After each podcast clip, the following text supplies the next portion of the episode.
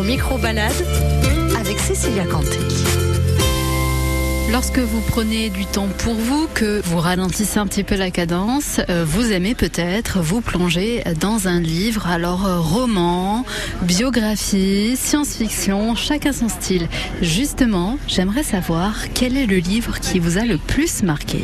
Bizarrement, moi, il y a un livre assez récent, enfin récent. Moi, plein de livres, hein, je lis depuis que je suis petite, mais euh, c'est euh, Changer l'eau des fleurs de Valérie Perrin. J'ai trouvé ça euh, un bijou. Je trouve que c'est l'attachement au personnage principal. C'est tous les personnages foisonnants, c'est l'écriture qui est géniale, l'humour, la musique, parce qu'elle parle tout, le temps des références musicales. Non, j'ai adoré ce bouquin. Enfin, je l'ai lu en une nuit. Ce qui est assez rare vu mon emploi du temps. Je pense pas avoir été marqué par un livre particulier, euh, si ce n'est peut-être ceux que j'ai lus quand j'avais une vingtaine d'années, parce qu'on s'en souvient. Et donc, euh, donc je mettrais, euh, je mettrais Gide et Céline. Voilà, c'est ceux dont je me souviens parce que je les ai lus à 20 ans et que ça m'a marqué.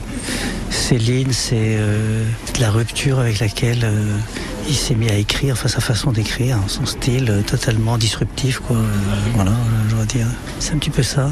Le cycle de la couture de Young Banks, j'aime beaucoup adoré parce que c'est un peu différent. Il a un côté cynique et sa études sont plus un millénaire.